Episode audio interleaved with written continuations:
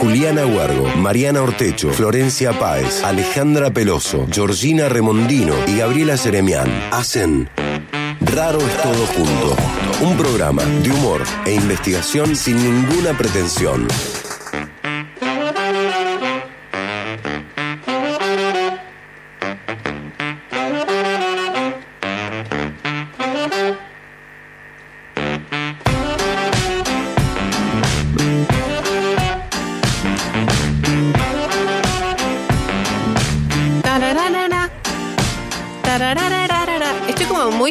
Micrófono o tengo... ¿Qué pasa?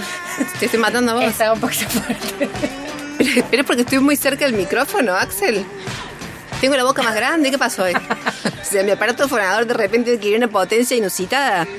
No sé qué es esto. Siento algo muy raro. Bueno, espero no hacerle daño a nadie. Por las dudas bajen el volumen de la Por radio. la duda bajen el volumen porque hoy soy Pavarotti y me cago en la... Bueno, bienvenidos a Raro de Esto Junto, el programa de investigación con cero pretensión. Mira cómo será que tiene poca pretensión que arrancamos así regulando el volumen. No, me siento, ¿sabes qué? Eh, ¿Cómo se llamaba? Eh, Austin Powers era que no regulaba el volumen cuando lo ¿viste? Que era como... Era porque estás enojado, no, no regulo el volumen. Bueno, eh, esto- vos no escuchás nada. Hoy todo el problema Hoy técnico. un problema técnico. Y recién me doy cuenta lo peor de todo. Bueno, esto arranca así, esto es raro, es todo junto. Raro es que todo esté bien. El programa de investigación sin ninguna pretensión, soy Mariana Ortecho, estoy con Gaby Jeremian. Querida, ¿cómo, cómo estás? Espléndida. Espléndida. No escuchamos na- nada, pero... No, no, ahora ya sí escucho. Ah, el, perfecto. pro- el problema es que tenía unos tapones en realidad.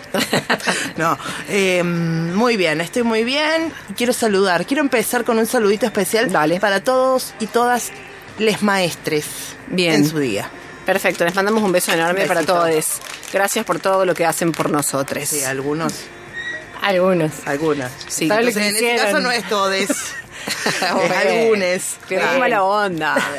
Igual es el día de, también de la gente que no, que, que, que no ejerce Que no bien- colaboró. Que no colaboró Claro, con una. sí, sí. No importa. Ale Peloso, ¿cómo estás? Todo bien, todo muy bien. Bueno, tengo la sensación de que esto arrancó como muy desordenado. Mi neurosis me está diciendo como... "Ah, ah, ah", algo arrancó... "Ah, ah, ah". Mi neurosis se expresa así conmigo. Tenemos como un lenguaje como muy de alarmas. Bueno, quiero saludar al resto del equipo, a Giorgi Remondino, a las Flores Páez, a Juli Huergo, Juli Condis Huergo, eh, que son el resto de raros todos juntos. Está como siempre con nosotras Axel Blengini, el gran one and only Axel Blengini. El motorizado Axel. Sí, la ventana al futuro, nuestros ojos al porvenir, con ese supervehículo que llega. Que te digo una cosa, Axel, te sugiero lo siguiente, ¿por qué no te compras una capa? Y con eso, viste, haces como la cosa completa de superhéroe, porque da mucho superhéroe urbano. Superurbano podría Claro. ser. O te estoy tirando una idea, o sea, bueno, no importa. Hay que hacer una tesis de eso. Sí, y con esa música cuando él entra acá. Claro, imagínate. Entrando a la 102.3. Súper Axel urbano. Blencini. es superurbano. Claro, pero nadie sabe. Él en realidad el baño se convierte en Claro. superurbano. Viene acá, viste, pone la música, qué sé yo, y después cuando vos te distraes, ¡tararán! y sale superurbano. ¿Ves la ráfaga? Sí, ves la ráfaga por el aire. Sí, acá dice- dicen que eso se ve en los SRT por las ventanas, pasar a Axel Benzina así brrr, con la bici. Bueno, est- estamos develando grandes secretos. Eh, está como siempre Luli Jaime, eh, que también tiene superpoderes, porque también los tiene. Sí, como locutora tiene tremendos Sí, poderes, sí, o sea. to- totalmente. Este, cuidado Gaby que compite con vos, ¿eh? Esta chica también sí, también ha hipnotizado perros con esa voz que tiene, viste, fabulosa. No, pero la Luli no, no. No, la Luli, La era Luli otro nivel. Otro nivel. Era una broma. Está más abajo. No te alcanza, claro. Está bien. Perfecto. Bueno, y a Sabri Bustos también les saludamos que tiene unos superpoderes como corresponde para toda la persona que forma parte de Raro Todo Junto. Y para Zulma. Y para Zulma Capriles, que también es una power, power, pero que- Total. Sí, tremenda. Bueno, Eh, queridas, hoy vamos a ir sobre un tema que nos convoca siempre, pero hoy le vamos a entrar como tirirín, tirirín. Vamos a agarrar la ciencia. Hoy la ciencia está en cuestión. La comunicación social de la ciencia, la divulgación científica.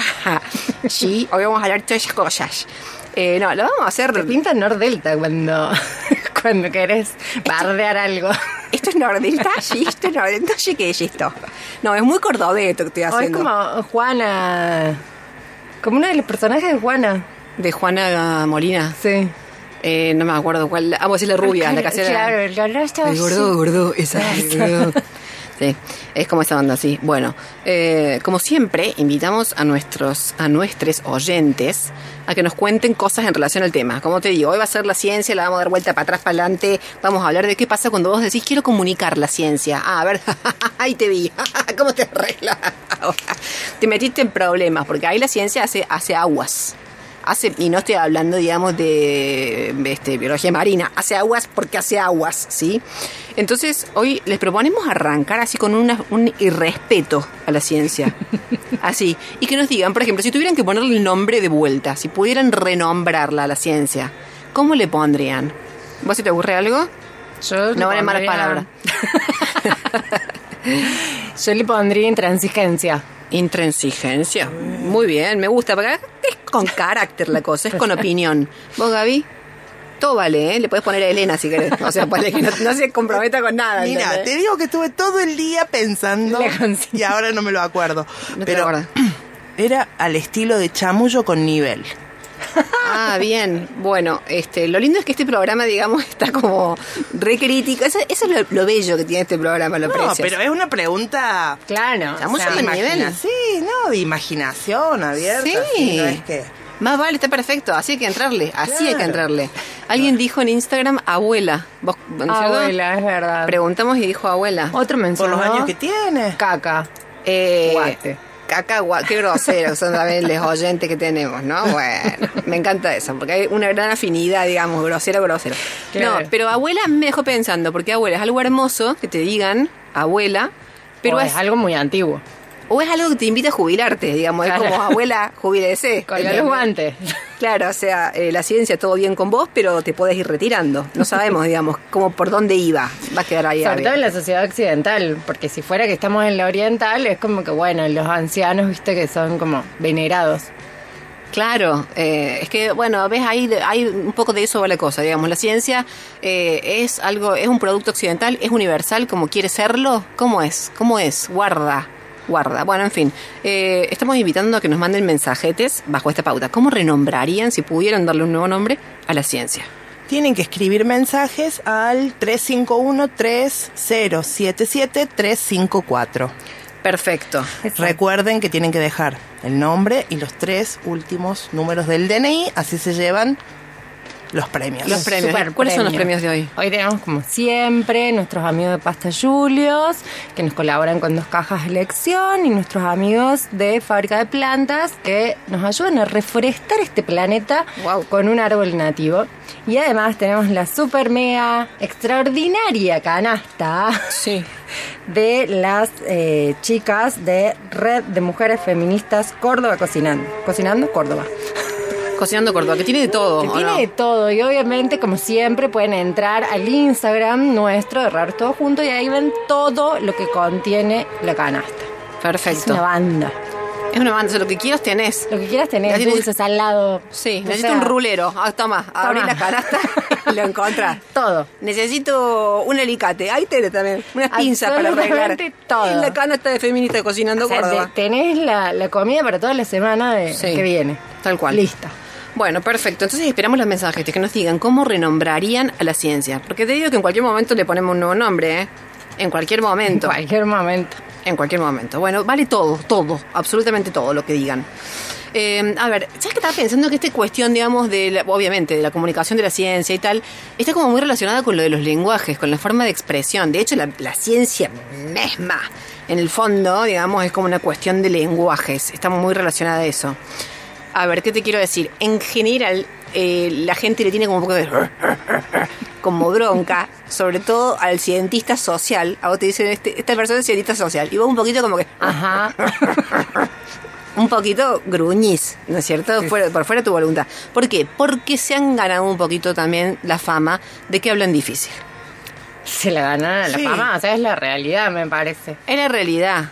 Te dicen, por ejemplo, Este, no vas a poder creer, cuando, cuando vos pones arrancar, no vas a poder creer cómo Foucault explica la cuestión, la problemática del poder. Y vos vas y buscas y, y encontrás, pone que Foucault dice, es el juego incesante entre las técnicas de poder y sus múltiples objetos, aquello que recorta poco a poco en lo real para parecer como un... O sea, vos sí, Y vos levantando el dedo. no lo voy a poder creer, digamos, cómo eh, Foucault habla del poder. Efectivamente, ni más ni menos, no lo puedo creer. Me pellizco, no lo puedo creer. Esto sucede. A ver, eh, yo he llegado a sospechar que nadie entiende realmente a Foucault. Te juro, yo, yo un día dije, capaz que en realidad es como, viste, como, ¿te acuerdas el, cap- el capítulo de Chapulín? Donde tenía la tele invisible. No. ¿No se acuerdan? Hoy, Axel, vos sos muy joven. Vos no sabés ni qué es Chapulín, Axel Blengini. Sí sabe, dice, sí sé, sí sé, dice. No tiene idea. Dice, sí, sí, Tele sí. invisible, no recuerdo ese La tela invisible, claro. Había uno que decían, esta tela era en base a la... Ah, la tela. La tela. Ah, te entendí la tele. Por eso dije la tele invisible. La tela. Qué raro que entiendan mal si yo tengo esta pronunciación impecable. Tengo una dicción, pero... Es, que, es que me viniste hoy con el hablar difícil de los científicos. No, la tela, la tela. Era, ¿No te acordás Sí, que sí, sí, hacían... la tela sí. La tela invisible, que decían, esta tela, eh, hacían todo el juego de que era una tela que solo podían ver las personas inteligentes. Mirá Bien. si no hay una analogía ahí con el discurso científico. Pero eso salió de un cuento, de hecho. sí, Del, el- del príncipe que lo hacían pasear en pelota. Exacto, Eh, Que decía sí. que solamente lo podían ver los inteligentes y él andaba en bola por Sí. todo el reino. el sastrecillo valiente, no sé qué, algo así. sí, no me acuerdo cómo era el cuento, pero sé que Sí, salía sí. de un cuento de que Claro. le habían traído la tela para hacerle el traje y él andaba en pelota. Pero era lo mismo, ¿viste? Era como decir, bueno, solo las personas inteligentes pueden verlo. Yo pensaba en algún momento que Foucault era así, ¿entendés? Era como, en realidad nadie lo entiende. Y todo el mundo era como, oh, sí. Claro. sí, qué notable lo que dice Foucault, ¿entendés? Y yo pensaba que Foucault se cagaría de risa, ¿entendés? En su casa, eh, la imagen en pelotas vale, porque Claro. estar, ¿entendés? Él cagándose de risa diciendo, mira lo que he logrado. El mundo este, flipando con mis textos y mis textos no dicen una mierda. Pues yo pensaba en algún momento. Claro, claro. ¿Entendés? Y no era la única que lo pensaba, porque mira vos, eh, hubo en el, en el año 97 posta Alan Sokal, un físico. Cuando digo un físico no me refiero a que tenía un lomazo, sino a que se dedicaba a la física. Claro, digo, Alan Sokal, un físico, un físico. Un físico que partía la tierra. Sacaba así, mira, el, el dedo gordo y ya caían como moscas en la vereda. No, un físico porque se dedicaba a la física, caramba. Se ve que él estaba también bien cabreado con todo el rollo de los eh, filósofos franceses. Posta. En esa época viste mucho Baudrillard, mucho Deleuze, mucho Derrida y se ve que estaba inflado como un esfuerzo eh, Alan Sokal. Y dijo, me canta vida. Dijo, voy a hacer lo siguiente. Voy a mandar un paper un trabajo de investigación a una revista académica social, voy a poner cualquier verdura y vamos a ver qué pasa. Lo hizo, te juro. Y le puso de título La transgresión de las fronteras hacia una hermenéutica transformativa de la gravedad cuántica. Y pasos del artículo. Lo publicaron. Listo, enviarle pusieron. Ajá. Alan Soca, los ojos se le caían del piso porque dijo, estos son unos farsantes. O sea, fíjate Claro. vos, dijo esta, la tele invisible, dijo. Claro. Están todos hablando boludeces, dijo. Te das cuenta y mira vos como, soy, ¿sabes qué? Ahí nomás fue al diario, corriendo, Alan Socal. Tocó la puerta del diario y dijo, publiquen, publiquen. En las sociales, todo lo que hacen es chamullar.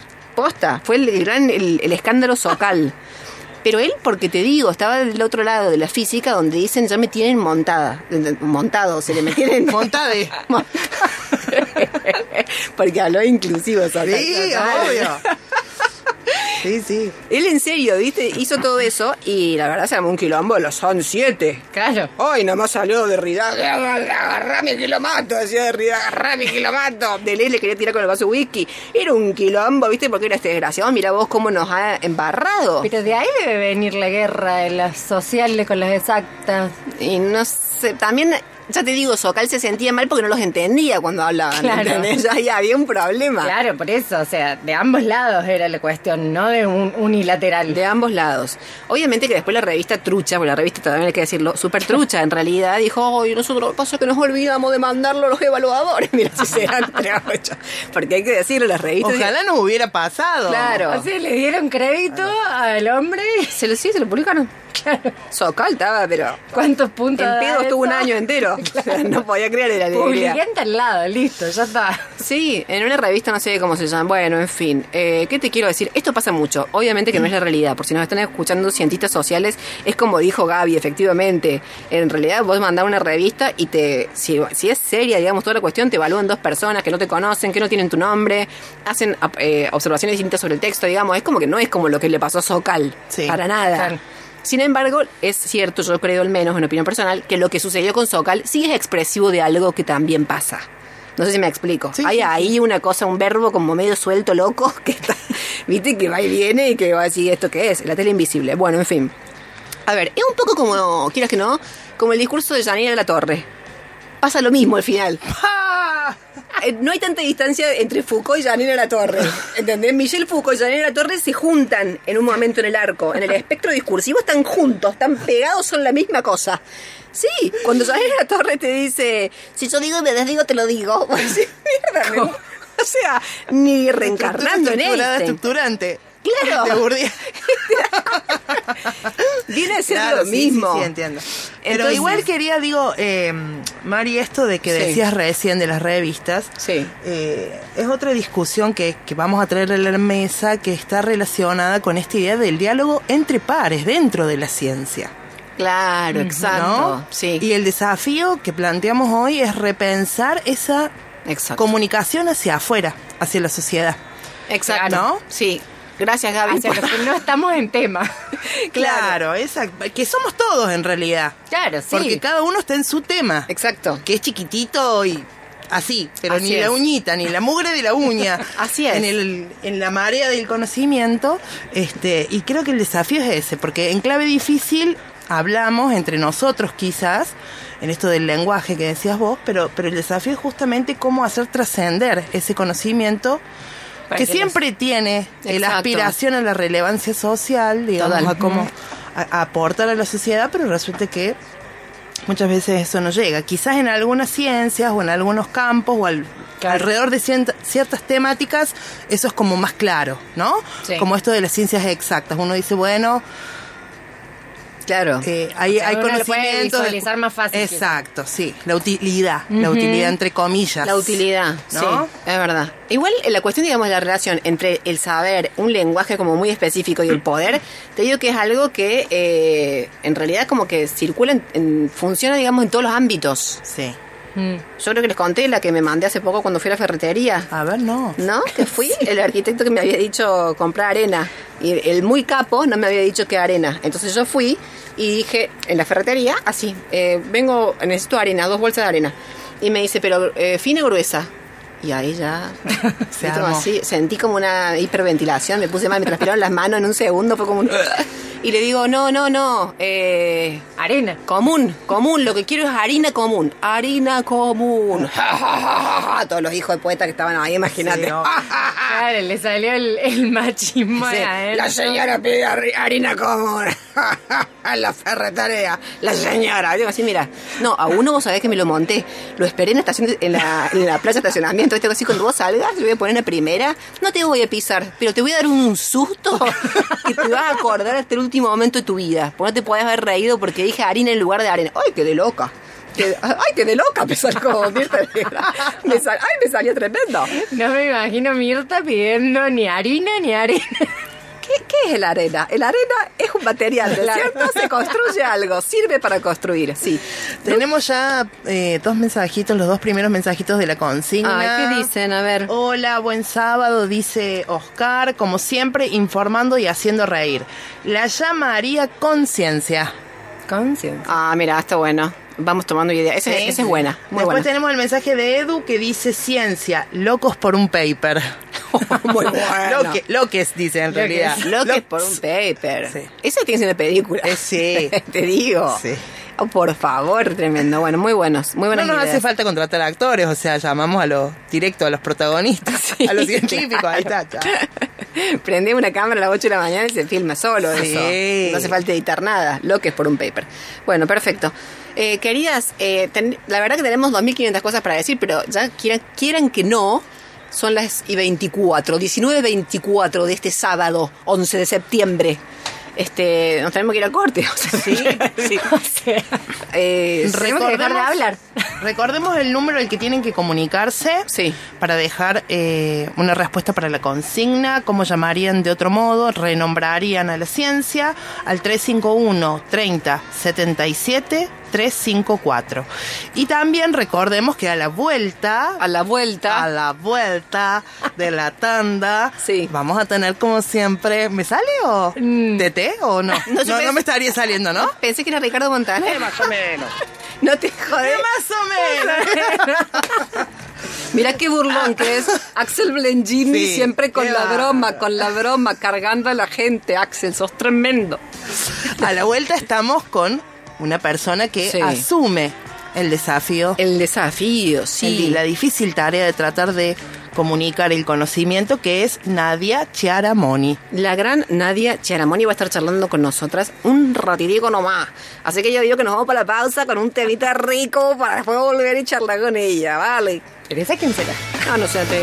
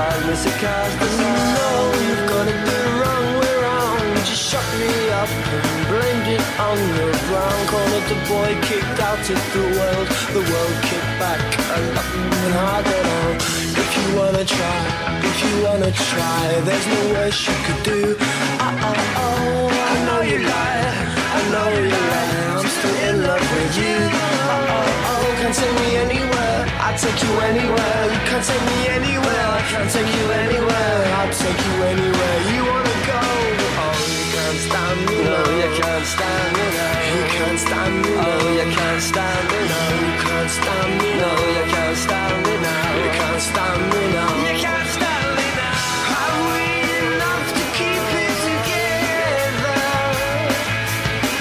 Or do we just keep on pretending? And hope our luck is never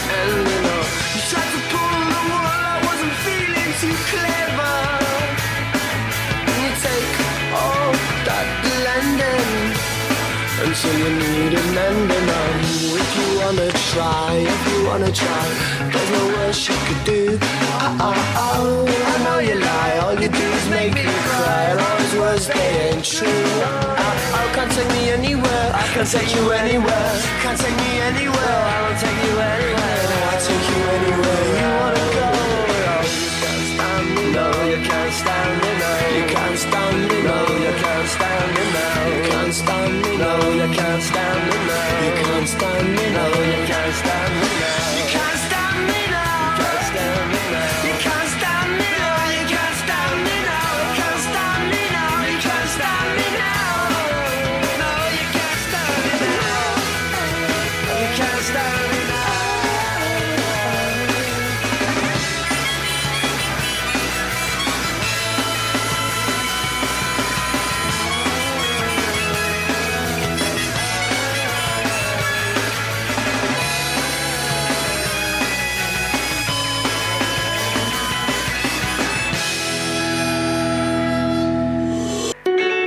Raro es todo junto.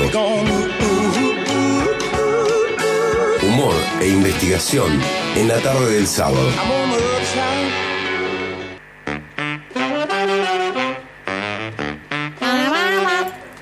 Ahí le hice re bien.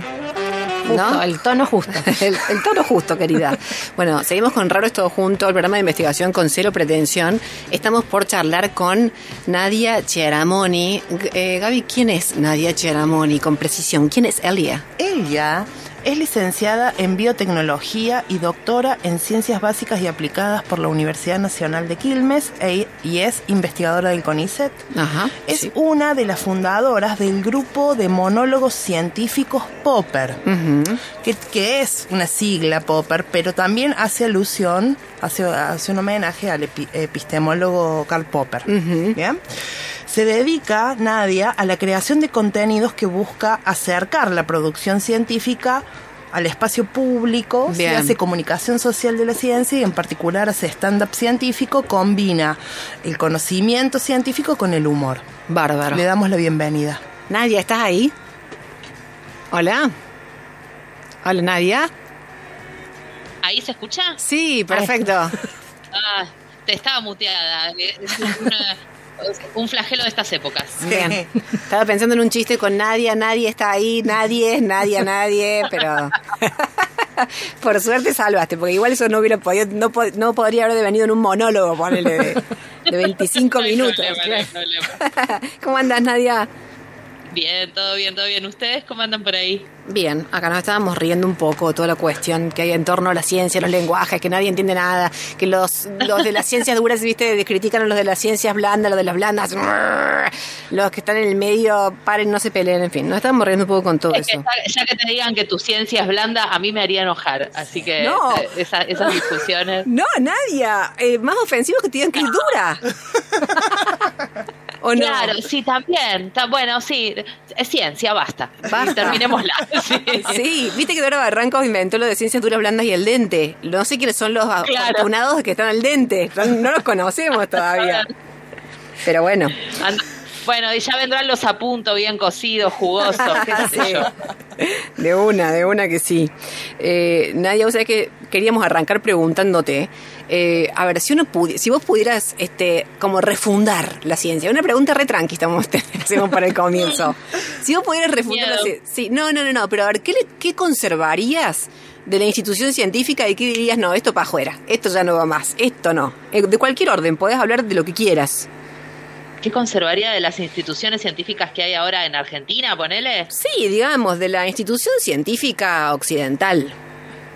¿Viste? Ay, ¿sabes que me sacaría de encima todo ese protocolo, pero en el mal sentido de la palabra? Sí. El- toda esa cosa dura del científico subido a un pedestal, Sí. eh, que el científico tiene que ser una persona de edad, con cara de loco, eh, y- inmune a todos los errores, eh, políticamente correcto. Eso me sacaría de encima eh, y, y haría las cosas un poco más relajadas. De una, perfecto.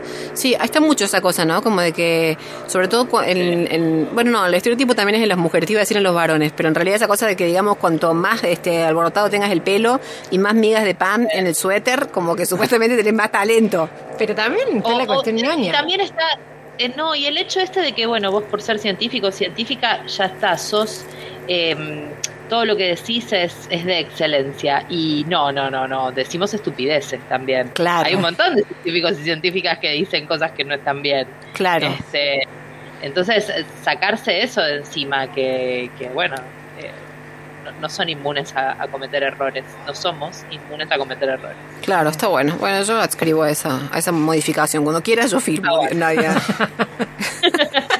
Le invitaba en realidad para que ella lo hiciera y después firmaba, firmaba abajo. ¿Sabes que teníamos como consigna hoy en el programa, Nadia? Eh, invitábamos a los oyentes a que nos digan si pudieran ponerle un nuevo nombre a la ciencia, cualquiera. Elena, eh, cacahuate, dijo alguien, mira si serán malas, malas personas. Ay, ay, ay, sí. Eh, de todo. Acá Vos- dicen ficción también. Ficción. Acá te digo que perspectiva crítica no nos falta. En el programa eso no nos falta. Pero vos, por ejemplo, si pudieras entonces ponerle un nuevo nombre, ¿se te ocurre alguno? Ay, qué difícil. Re difícil, Eh, sí, no sé. Ah, Abuela, dijo alguien. El berenjenal que me metiste, pero será de. Dios. Eh, No, pero Es podés primero ponerle- que se te venga a la mente. Nadia. Berenjenals podría ser Claro. perfectamente. Claro, berenjenal, ahí está, berenjenal. Berenjenal es buenísimo. Sí, sí, sí. Soy berenjenalística, sería, Soy- pero no soy- ser científica. Soy berenjenalista, soy berenjenalista del CONICET. También podemos Claro. cambiar el nombre al CONICET también porque la C, eh, hay alguna C de ciencia ahí, así que va, va a tener que ser una B larga. Bueno, hay que cambiar muchas cosas de las bases ya. De una, de una, está bueno. Te digo que esa, esa garpa 100% Nadia. Claro, es- va a ser con IBET, porque es Comisión Nacional de Investigaciones Científicas y Técnicas. De la De la berenjena. berenjena. Del berenjenal. De la, la berenjena nacional. Eh, Bueno, Nadia, estábamos cuando te presentábamos, eh, contábamos un poco de la, de la labor que estás haciendo vos de hacer comunicación social con humor, eh, comunicación de la ciencia y también obviamente estuvimos ahí, armamos tu legajo, dimos tus videos, eh, imprimimos tus artículos, todo y en algún momento eh, ahí en, en todo lo que lo que comunicas eh, comentabas que esto de la divulgación científica tenía que ser algo como obligatorio. Ah, sí. ¿Nos Sí, contás eh, un poquito por que- qué? Eh, yo, bueno, eso, eh, eso capaz las personas que no lo hacen me van a tirar con, con algo, pero No, pero acá te bancamos, te bancamos con es esa. algo fundamental que científicos y científicas expliquen o tengan la capacidad de explicar la importancia de lo que hacen. Eh, eh, y explicarlo claramente para que se entienda y no justamente desde arriba de un pedestal. Claro. Mm. Capaz obligatorio es mucho, entiendo que es mucho, pero creo que también se tiene que evaluar a la hora de eh, cuando vos presentás todo lo, todo lo que hiciste en el año, como para que te evalúen los trabajos y qué sé yo, eso también tiene que pesar. La- la- las tareas de comunicación también tienen que pesar en, en ¿Qué- todo lo que es. Sí, eh, temón el que planteas la verdad. Hablando de esto... Un berenjenón un berenjenón, sí. Berenjenal, En esto de- berenjenal, sí, sí, sí, sí. esto de Pero que- bueno, ya estamos acostumbrados a los berenjenales. Sí, claro, claro. Es, es un temón en esto de la primera pregunta, recuperando la primera pregunta del Mari que te hacía de, bueno, de qué cambios hay que hacer en las instituciones científicas de la Argentina. Quizás uno de esos sea este que, que mencionas, ¿no? Exactamente, bajar un poquito de un escalón y, y bajar un poquito de un escalón no es decir, porque siempre, siempre se está esta, esta cosa que se dice de comunicar la ciencia es bajarla para que la entienda eh, eh, cualquier persona. Y bajar, ya la palabra bajar la ciencia me pone de mal humor. Claro. Eh, Claro. No es bajar, es hablar claramente para que entendamos todos, nada más. No hay que, no hay que bajar. La gente no es imbécil que vos Claro. le tenés que explicar en lugar de decirle, mira, viene este bichito, le puedes decir microorganismo a una persona que lo va a entender. Eh, Claro. Entonces, es, es hablar claramente en palabras que se entiendan. eh, y no rebuscarse como para hacerse el complicade. Totalmente. También pensamos que por ahí lo que más nos cuesta eh, es pens a ver, es como plantear algo que en términos de comunicación no sea como unidireccional, que no sea un toma, te informo, te cuento, ta, Exacto, ¿viste? Y te la comes así como viene. exactamente, Es como un- Exactamente. sí. Que por eso también a mí me gusta más la palabra comunicación científica que divulgación o popularización, porque eh, divulgación o popularización vienen de- del vulgo, del popolo, es como hablarle a la gilada, eh, y eso no es eso no es bidireccional, eso es unidireccional. En cambio la comunicación es un es un va y viene que me gusta mucho más que divulgación o popularización. Totalmente. De todas maneras, o sea, yo adscribo totalmente, digamos, esas propuestas, pero sí que es entrar en una zona de riesgo interesante, pero es entrar ahí, porque, quiero decir, suponte, ¿qué pasaría si de repente se abriera como la discusión, la consideración eh, a todo el mundo respecto de qué temas investigar y cuáles no? Solamente eso. Después ni siquiera entrar en cómo investigar, sino qué merece No. ser investigado y qué no. Sí, te escucho. Es que yo no, me parece que no sé si eso es lo que se tiene que abrir a la discusión. Eh, me parece que se tiene que informar lo que, lo que se hace y por qué se hace. ¿Qué se investiga y, y que, que básicamente qué se financia desde un Claro, Estado, claro. por ejemplo? Me parece que no, eso, eso sí hay personas preparadas. Eh, ¿Quiénes están eh, administrando esas cosas es otro tema? Pero sí me parece que tiene que haber personas preparadas en ese ámbito y no lo puede hacer cualquier persona. Eh, Después discutimos si está bien distribuido, si hay- tendría que haber más mujeres, menos mujeres, más personas, más diversidades ahí, eso es otro tema. Pero sí que tiene que haber personas preparadas para eso. Eh, me parece que lo- la, importancia es para que... eh, esto eh, me quedó una frase que escuché en algún momento de Diego Lombeck que decía que siempre se dice que hay que apoyar a la ciencia, hay que apoyar a la ciencia. En realidad hay que apoyarse en la ciencia como para tomar decisiones basadas en, en- en ciencia. ¿entendés? Entonces, comunicando esto a todas las personas, las personas van a tener más herramientas para esta toma de decisiones. Me parece que ese es el objetivo de comunicar. No. Que digan, bueno, mira, para mí, yo creo que mis impuestos tienen que ir a esto y no al otro. No, no, no, eso lo tiene que decidir otra persona, lo, lo tienen que decidir personas que estén preparadas. Pero Claro. sí, todos tenemos que tener eh, más pensamiento crítico para tomar decisiones basadas en ciencia y no en anécdotas, en pseudociencias o en otras cosas. Claro. Lo que pasa es que, bueno, ahí también hay toda una cuestión como muy compleja, digamos, porque uno sabe que, digamos, quién elige los temas o qué dinámicas son las que terminan seleccionando temas, también, digamos, tiene ahí como protagonistas a las industrias, ¿no? O sea, quiero decir, hoy muchos, eh, muchos científicos y científicas que trabajan eh, están básicamente, digamos, como alimentando la industria farmacéutica, la industria petrolera, la industria incluso de armas.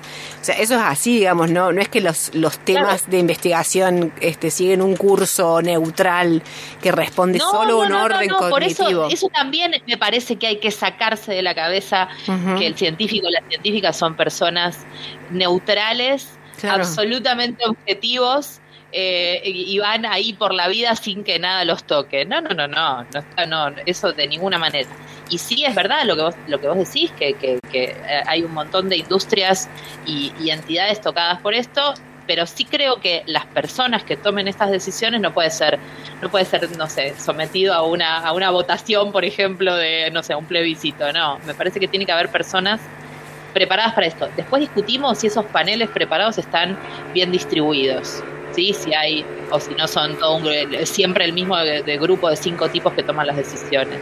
Está bien. Eh, es otro tema, Claro. pero sí me parece que tiene que haber gente preparada para eso. Está bien, vos como que tra- traes mucho esto, digamos, de que la- los científicos, o las científicas son personas comunes, eh, que no... Eh, ¿Vos crees que no tienen algunas características particulares, aunque no tengan que ser necesariamente, digamos, admirables? Pero es decir, no son en general gente como medio testaruda, para defender un tema de investigación, eh, volviendo a lo que estábamos diciendo. No es como que vos tenés que ser un poquito medio como... Eh, Sí. narcisista, no sé, una, Yo no digo que, que, que la- que seamos perfectos y que no, No, no, no, claro. no, no, de ninguna manera. Sí, somos personas comunes. No sé, creo que cada profesión tiene como su tipo de persona Sí. que, qué sé yo. Sí, Yo tengo varios amigos abogados y son todos, se parecen bastante. Sí. ¿Entendés? También. claro. Este, em, y, Claro. y ojo, no, no es este estereotipo de, bueno, es abogado es garca, seguro. No, de ninguna manera, pero No, son no, personas que se parecen bastantes en, en las actitudes que tienen. Em, Claro, en el caso de los científicos, por ejemplo, hay que ser obse. Yo creo que hay que ser un poco obse, ¿o no? El OPSE, el OPSE y que le contás tu tema de investigación o tu objeto de estudio a todo el mundo, a todo el tiempo. Eh, Y esto pasa esto. Y entonces, ¿sabes lo que encontré? Encontré que pasa esto. Y es muy probable que, por ejemplo, a mi grupo de amigas no les importa eh, mis mucolíticos. ¿Me entendés lo que te digo? Sí, Aparte, claro. si yo les empiezo a hablar de mocos mientras estamos comiendo, esto es un tema. Pero eh, pasa eso, que te entusiasmas y decís, ah, que no sabes lo que encontré hoy. Eh, y, y quizá el descubrimiento que, que ellas esperan sea algo que tenga que ver con un Nobel, y es un descubrimiento chiquitito que hiciste, que lograste hacer un experimento bien o lo que sea, y no les importa demasiado que se los cuenten. Este, me parece que es eso. Y también, y esto es una autocrítica, es em, tener la capacidad de, de poder soltar ideas que no van. Es muy difícil eso, de a veces te abrazas a una idea Sí. porque te gusta, porque te conviene, porque es li- es linda, cierra, es prolijita, es redondita, Sí. y, y esa idea no está bien, entonces hay que soltarla. Me parece que también deberíamos eh, ser más capaces de hacer eso. Y lo digo como una autocrítica. ¿eh? Claro. Sí, no, y lo, lo has dicho, estaba escuchándote y lo has dicho en esto de que la ciencia de alguna manera es esto de hacerse preguntas, ¿no? Mm, totalmente, Entonces es como, bueno, eh, no dar siempre, no, no quedarse siempre en la certeza, sino que esa certeza provisoria, parcial, te permita generar una nueva pregunta. Creo que eso también lo transmitís muy bien en, eh, en, en los stand-up en los que te he escuchado. ¿Qué es lo que más disfrutas de eso? ¿Qué es lo que más disfrutas de esa tarea de, de hacer comunicación social de la ciencia? Hay un montón de cosas. Eh, la conexión con las personas, eso es lo que más disfruto de la comedia en sí, porque la comedia, eh, sea con ciencia o sea sin ciencia, es lo mismo, eh, es un género cien- científico, ay Dios mío, no, es un género artístico que lo que dicen es que no tiene cuarta pared. Vos cuando estás haciendo, eh, no sé, teatro, estás entre cuatro paredes conectándote con tus compañeros de, de la obra, de lo que sea, y eh, personificando algo. Eh, en el stand-up, la cuarta pared es el público. Entonces se rompe esa cuarta pared y eso es lo que más disfruto, la conexión con las personas. Cuando te miran y te dicen, ah, mira, es verdad lo que decís, tenés razón, eso es lo que más disfruto. Eh, y después lo que me gusta es cuando termina el show que me dicen, mira, yo esto no lo sabía, está bueno, mira, yo esto no lo sabía, está bueno, ¿entendés? Ese tipo de cosas me, me gustan mucho, me hacen muy feliz. Claro, ¿y vos sos de ver contenidos así, consumís contenidos que tienen que ver con comunicación social de la ciencia o no? Sí, Sí. sí, me encanta. Ah, ah, mira, bueno, qué afortunada. O sea, que yo, yo no sé que ustedes, chicas, yo, yo los padezco bastante. Pero desde chica, ¿vos veías, Nadia, por ejemplo, Cosmos, eh, el programa, Sí, ¿te acordás de Jacques sí, Cousteau? como que no. Lo, lo que pasa es que yo consumo contenidos que tienen que ver con comunicación de la ciencia de áreas que no tengo ni idea. Ponele, me encantan la- las personas que comunican astronomía. Uy, me rompe la cabeza eso. Ah, o mira. los que, las personas que comunican física, que no entiendo mucho de eso, también me, me gusta mucho y me, me, me rompe. la- o sea, astronomía es eh, mi género de comunicación así para ver preferido. Mira vos. Eh, me divierte mucho eso. ah, mira vos. Bueno. Claro, como Está bueno, sos, sos congruente, digamos, entonces, digamos, haces algo que vos también podés consumir. Claro, sí, absolutamente, absolutamente. Está bien, está perfecto. Bueno, Nadia, vos sabés que eh, también pensamos, digamos, en esta cuestión que tiene que tener la ciencia y que siempre decimos, que tiene que- poder formular preguntas, digamos, ir desarrollando cada vez eh, más su capacidad de formular preguntas. Hay una pregunta que la ciencia nunca quiere hacerse y es su alcance. Viste que la ciencia, digamos, la ciencia como institución este, moderna, eh, Ajá. bueno, nació, digamos, bajo el calor del capitalismo, vamos a decirlo así, digamos.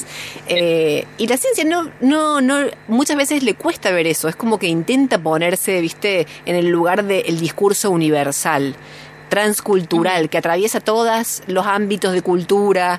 Eh, le cuesta mucho como, como relativizarse. ¿No te parece que esa es una pregunta como un poco tabú, la de cuál es el alcance de la ciencia? Sí, puede ser. Puede ser. Ahora, por ejemplo, con el Creo tema de la pandemia lo vimos re claro, ¿no? El alcance es la pregunta que te haces en ese momento. Eh, me parece que, eh, va, no sé, tenemos que también bajar un cambio. El alcance es la pregunta de ese momento Ajá. y la respuesta que sigue y bueno, después a eso seguirá otra pregunta y así. Eh, no tengo una opinión muy formada al respecto. Claro. No, por ejemplo, pensábamos, qué sé yo, todo lo que pasó con este esta cuestión de la pandemia, ponele, y como que bueno, se impuso como onda, la, la respuesta es la de la ciencia. Eh, Claro. Nada de que, digamos, La respuesta para ciertas cosas, sí. Eh, o sea, no hay mucho mucha, mucha vuelta ahí. claro, o sea, por un lado quedó claro, digamos, que hubo un tiempo en el cual no había respuesta ni de la ciencia. Eso, No, digamos, total. quedó re claro, pero también forma parte por todo esto que vos venís diciendo, ¿no? Digamos, no es infalible, no tiene respuestas perfectas e inmediatas a las cosas, es un proceso de Lleva construcción. tiempo, lleva, Lleva tiempo, tiempo, eso es sí. fundamental, porque estamos también, vivimos Claro. en una época que mm, está mucho esto del el, el- el CSI, ¿viste? Que bueno, en CSI Sí. o en Criminal Minds ah, te hacen un ADN en 20 segundos. Te dicen, ah, mira, tomé la muestra, lo pongo en, un, en una máquina y pff, me escupe el resultado. Claro. No, no funciona, de ninguna manera funciona así. Totalmente. Entonces, también estamos acostumbrados a, a- a ver que supuestamente todo tiene que ser más rápido y no, es muy difícil y es muy complejo, Sí. todo lleva tiempo y los avances que se han hecho respecto del COVID, que tengamos vacunas tan efectivas eh, a, a un año y pico de la pandemia, eh, es genial. Es algo que nadie se podía imaginar Sí. que esto iba a ocurrir, ¿entendés? Claro, pero hubo que Eh, darle tiempo bueno. para que, aún con ese tipo de respuestas. No, pero yo estaba pensando, por ejemplo, mira qué notable cómo nos vamos acercando cada vez más a la idea de los estados plurinacionales. Pero nos cuesta un montón pensar en una ciencia plurinacional, pluricultural. Sí. Parece un absurdo, parece un contrasentido. Y en rigor, si hay un estado plurinacional, tiene que haber reconocimiento no solo de distintas lenguas, sino también de distintas formas de producir conocimiento. De reconocer eh, y eso, viste, es algo como que yo digo, ahí, ahí es donde la, la ciencia no quiere hacerse esas preguntas. Que yo no sé, por el caso de Latinoamérica, Argentina, hay comunidades indígenas que realmente son ricas en su, en su acervo cultural y gnoseológico, viste, pero es algo que está ni, ni, ni se lo plantea. En eso la ciencia es como tan, en eso, viste, tan necia al plantearse como universal. A eso me refería. A Claro, esa, esa pregunta tabú. Coincido. Coincido. Total. Bueno, Nadia, querida, Le quería hacer una última pregunta, Nadia, Dale. eh, Dale. porque mm, eh, así como te digo, que te estuve viendo toda la semana y sé que se- Ay, me, moría de risa. eh, y, y también un rasgo que caracteriza la comunicación social que haces de la ciencia es eh, un enfoque de género, digamos, de, o de revalorización, digamos, de las mujeres en la ciencia. Y cuando Ajá. empezamos esta conversación vos decías, bueno, esto de que la divulgación sea como obligatoria, los que no lo hacen me van a criticar. ¿También has recibido críticas de, de, de- desde esta postura, digamos, de género o no? No, no, desde ah, eh, colegas científicos no. En general, no, digo, es que no, de- solo mencionar mujer, digo, en general, de, de esto hecho de, de solo mencionar mujeres y de revalorizar el tema de, la, de las mujeres que han recibido premio Nobel. no, no, no recibí críticas, sí recibí mansplaining, eso sí, mucho. cuando no, muchísimo. claro. De, ¿Sabes que te olvidaste de decir de tal mujer? Ah, ¿Sabes que te no, olvidaste de decir de Marie Nadia. Curie? Bueno, No, Nadia, Eh, no. Así no se Sí, cuenta sí, aparte la sí. historia de Marie Curie, te equivocaste. Te faltó No, una no, parte. siempre, eso es clave, ¿eh? Me, me ha pasado muchas veces, muchas veces, y con personas, vamos a decir, conocidas que no voy a nombrar, eh, siempre, siempre que termino de contar la historia de Marie Curie, que en general agarro ciertos hechos de su vida, porque no puedes contar todo, porque estarías tres horas hablando de Marie Claro. Eh, mm, cuento lo que a mí me parece más relevante y lo que me gusta más, que es el hecho de que ella tenía dos hijas, cómo fue su primer premio Nobel, cómo fue el segundo premio Nobel, bueno, y todo este tipo de cosas. Y siempre me dicen, vos sabés que Marie Curie tenía un amante. Siempre. No. Una genia era No encima. falla. ¿Sabés qué? ¿Sabés que Marie Curie tenía un amante? Pero siempre. para siempre. Desacreditarla o no. Siempre. Pero para desacreditarla, ¿Cómo? para desacreditarla o no. No sé, es como que es el hecho jugoso que solo saben ellos, y mentira, lo sabemos todos, porque era Paul Langevan y laburaba con ella, salió en la película y todo, digo, Sí. pues, ya está, se sabe eso. Claro, no es que tenés un dato Este- que le- se lo va a pasar mañana Ángel de Brito, cómo se Claro. llama. Claro, todo el es- es- eh, pero es, es eso, es yo sé este dato jugoso que vos no sabés. Mentira, yo lo sé, elijo contar otras cosas. Claro. Ay, Nadia, me dan ganas de hacer otra pregunta más. Vos sentís. sí, vos sentís, no, que ahora que decías esto, me me- cuando, cuando vos, a ver, estás frente a un varón, eh, Sí. vamos a decir heterosexual, y, Sí, y vos sabes. Heterosis. Sí, hetero, sí, sí, heterosis. Eh, varón cis. Y vos sentís que sabes algo. Vos sentís que sabes algo. No vamos a decir si realmente lo sabes o no. Y esa persona siente que no lo sabe. No vamos a decir si lo sabe o no. Siente que no lo sabe. Eso te trae problemas, digamos, para relacionarte, pero no digo solo en términos eróticos afectivos, en general, te trae problemas, digamos, en tus relaciones con los varones. Con gente con la que tengo confianza, no. Con gente con la que tengo confianza, ponele. Me pasó, esto es una anécdota que me pasó hace unos años con un compañero de trabajo nuevo. Él, él entró al trabajo, él entró a trabajar eh, hacía recién, recién había entrado, y estaba Jorge, que era un compañero de trabajo mío hace mucho y que nos conocemos hace mucho. Ajá. Y estábamos hablando con este, con este compañero nuevo y me dice algo sin mala intención. Ahí él no- nunca tuvo mala intención, no me acuerdo a raíz de qué, y me, me explica algo. Y se asoma Jorge por una ventana y, y le dice, lo que le estás haciendo se llama mansplaining y no le gusta. Y se va. Eh, entonces, con ellos dos, con, con Jorge y con Fernando, que era esta persona, yo tengo confianza. Y entonces, cuando yo sé que, que sé algo y que se los puede. Ellos, eh, a ver, tienen la cabeza y la autocrítica suficiente como para aceptar esto y está todo bien. Y lo mismo yo acepto, por supuesto, cuando ellos saben algo que yo no sé. Claro. Eh, quizá con personas que no conozco, sí, se me complica un poco más. claro. Eh, eh, hay una hay una charla de una de una mujer trans que se llama Paula, ay, no me acuerdo el nombre, el apellido. Es, es, es una charla que está en inglés. Y est- esta persona que obviamente antes era hombre, Sí. Cuenta que su vida en una empresa arrancó siendo hombre y después obviamente transicionó. Y ella se dio cuenta que siempre las mujeres que saben algo eh, piden disculpas. Claro. Dice, eh, si, está- si vos tenés que saber algo, te- eh, si vos estás en una reunión y tenés un dato o querés corregir a alguien, le Claro. decís, disculpa, me parece que no es así.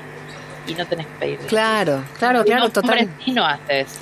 Claro, totalmente. Por eso te lo preguntaba, digo, más allá incluso, digamos, si es realmente un saber o no, cuál es legítimo, eso uno sabe que sucede. Nadia, la verdad es que te agradecemos un montón haber charlado con nosotras hoy sábado, además, haberte dado ese tiempo. No, por favor, gracias a ustedes. Gracias, muchas gracias a ustedes, chicas. Bueno, ojalá la sigamos prontito. Te mandamos un abrazo enorme. Chao, Bueno. Nadia, Un gracias. abrazo. Gracias por el trabajo que haces. Adiós. Gracias a ustedes. Adiós. Bueno, era Nadia Chiaramoni, eh, investigadora, comunicadora de la ciencia. Gaby, Bueno. ¿tenemos los ganadores? Sí, tenemos los ganadores. Ahí se sumó Susana con la llave maestra, que es una de las ganadoras. Susana 048. Y el otro ganador es Oscar 620, que ganó la canasta de la red feminista. Perfecto, buenísimo. La llave maestra es el, el- cómo le pondría la A la ciencia. ciencia, Uy, exacto. qué bueno. Llave maestra. La llave Llave maestra. Sí. Me encantó. Bueno, queridas, esto llega hoy a su, A su fin, fin. pero nos vamos a encontrar, claro, el próximo sábado a las 19 horas. Ale Peloso, gracias. Gracias a vos. Gaby Jeremian, tante grazie. Gracias a ustedes. Axel Blengini, el super urbano, gracias. Y nos vemos en la próxima. Soy Mariana Ortecho y nos encontramos en el próximo Raro es Todo Junto.